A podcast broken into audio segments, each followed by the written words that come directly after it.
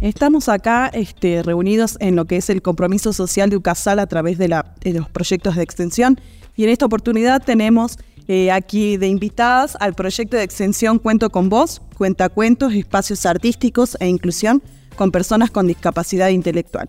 En esta oportunidad este proyecto está representado por Luisa Salazar, que es su directora, y por Fernanda Lera, que es la coordinadora de este proyecto. Sí, este proyecto, bienvenidas chicas. Gracias. Bien, si nos quieren contar más o menos sintéticamente de qué se trata el proyecto. Bueno, eh, Cuento con Vos es un proyecto de extensión universitaria que se origina hace varios años y que a su vez es hijo, si se quiere, de otros proyectos que se vienen realizando desde hace mucho tiempo. Específicamente de Enucasal. Se desarrolla desde el año 2019 Em, en el marco de la Facultad de Artes y Ciencias desde la carrera de psicopedagogía y en principio articulado entre metodología de la investigación y la cátedra de sociología. Luego después hay un cambio de plan de estudio, seguimos participando las mismas personas, pero específicamente se trabaja desde la cátedra de metodología de la investigación. El proyecto empieza de, eh, como un trabajo de cátedra donde asistíamos a eh, precisamente contar cuentos a esta institución. ¿Cuál es la institución? La, ah, la institución se llama Fundación Encuentros, es un centro de día para jóvenes y adultos con discapacidad intelectual eh, moderada y severa. Y luego empezamos a abrir el juego a otras fundaciones, pero fundamentalmente el proyecto se desarrolla desde 2019 en la Fundación Encuentros. Bien, Luisa, y te hago una consulta porque algo que me llamó la atención a mí al leer esto es cómo sale desde la cátedra de metodología, que quizás es algo puramente de investigación y lo que ustedes están haciendo más es eh, extensión, perdón, y van los chicos a, trabajar ¿no? en este centro de día y con los adultos mayores. Bien, desde la cátedra somos unos convencidos que la universidad necesariamente tiene que cumplir con los pilares de docencia, investigación y extensión. Entonces, siempre se priorizó este tipo de actividades. A veces se logra en mayor medida, a veces no se puede, este, como uno quisiera, pero una vez que se van aceitando los proyectos, logramos insertarnos como universidad en la sociedad y poder brindar un servicio que tenga que ver con los saberes y los aprendizajes de los estudiantes. Entonces, desde esta perspectiva de aprendizaje-servicio, con este, mm, una mirada de responsabilidad social y este compromiso que asumimos desde la cátedra y desde la carrera y desde la universidad, em, bueno, fue que la cátedra de metodología, específicamente desde esta cátedra, buscamos eh, eh, qué actividad podíamos llevar adelante, que tenga relación directa con los contenidos que las estudiantes ven, no solo en la materia, sino en la carrera y que tenga sentido la intervención en em, el lugar o los lugares a los que vamos a eh, realizar las tareas como extensionistas. Entonces, en este caso, por ahí los contenidos no son específicamente de metodología de la investigación, pero para poder eh, hacer intervenciones necesitamos hacer una planificación, por ejemplo. Entonces, hay una metodología y las chicas, las chicas, los estudiantes, los estudiantes y las estudiantes, logran em, incorporar en estas eh, tareas de cuentacuentos conceptos, contenidos que ven a lo largo de su carrera. Bien. Fernanda, acá te voy a consultar qué, días eh, van al, centro, cuáles son las tareas que realizan. Eh, los días que estamos yendo ahora son los días viernes de 13 horas a 15 horas. Trabajamos aproximadamente con 20 chicos, más o menos, que varía ¿sí? Y bueno, como les contaba Luisa, este, trabajamos varias temáticas, por ejemplo, el cuidado del cuerpo, eh, la autoestima, la autodeterminación, este, también eh, trabajo cognitivo básico y adaptado ¿no? también a, los chicos que tenemos en el centro.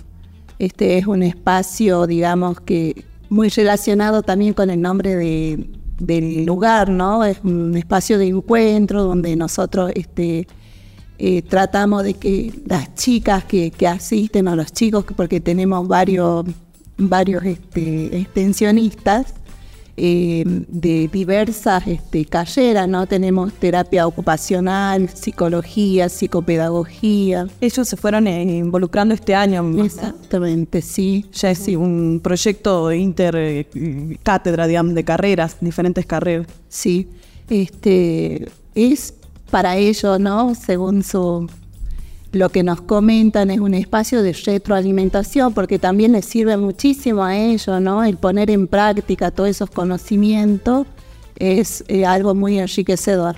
Bien, y les hago una consulta, ¿qué es, ¿cuál es el recibimiento que tienen de la parte de la gente que está en la Fundación Encuentros? ¿Lo están esperando? Nosotros, bueno, tuvimos la oportunidad de ir eh, uno de los tantos días que ustedes van y estar esas dos horitas, pero ¿qué nos pueden contar de, y también cuál es la motivación de ustedes de seguir yendo a ese lugar, no?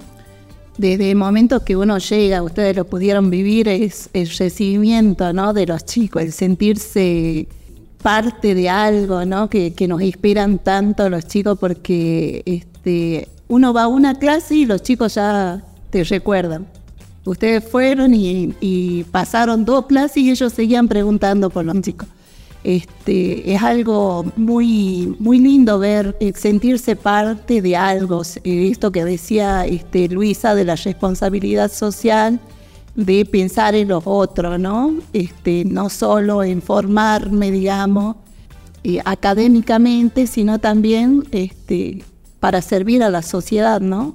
Este, unir un puente entre lo que es la universidad, la facultad y la sociedad. Exacto, y además pensamos que la fundación está acá del campus cinco minutos, es algo que, quizás hasta nosotros no sabíamos hasta que tuvimos el proyecto, que teníamos este centro tan cercano, y forma parte de la comunidad de la universidad en donde está inserto, ¿no? Cuando pensamos en la comunidad, pensamos en los barrios que están acá, pero también está esta fundación que, este, que bueno, creo que también la universidad ya está tomando este, una eh, cierta responsabilidad en, eh, de poder brindar un servicio con sus estudiantes, con sus carreras, graduados docentes, en todas estas este, comunidades cercanas, ¿no?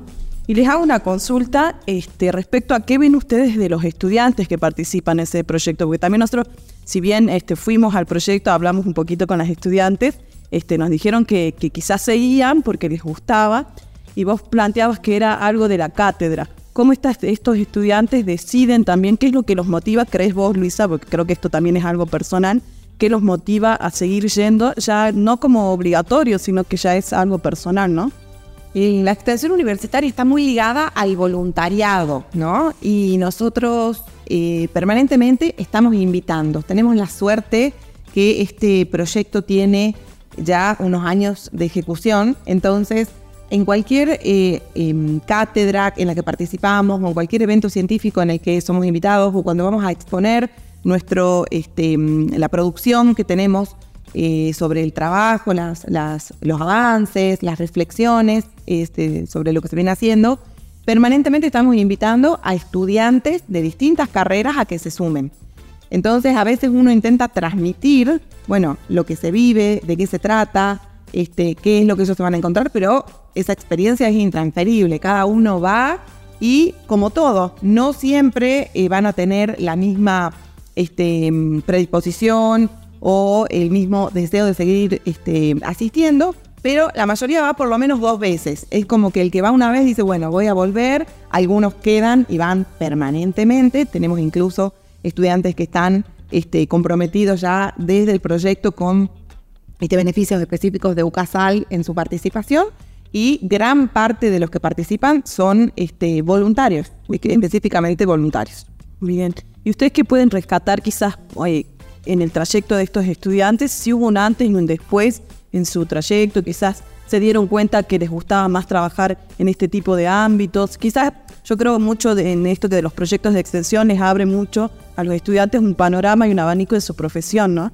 Este, no sé cuál es eh, la respuesta que tienen de los estudiantes respecto a eso. Si les gusta esa parte o por qué siguen ahí. Sí, este, nos pasa que con la mayoría de los chicos que la primera vez que van, van con miedo, van con...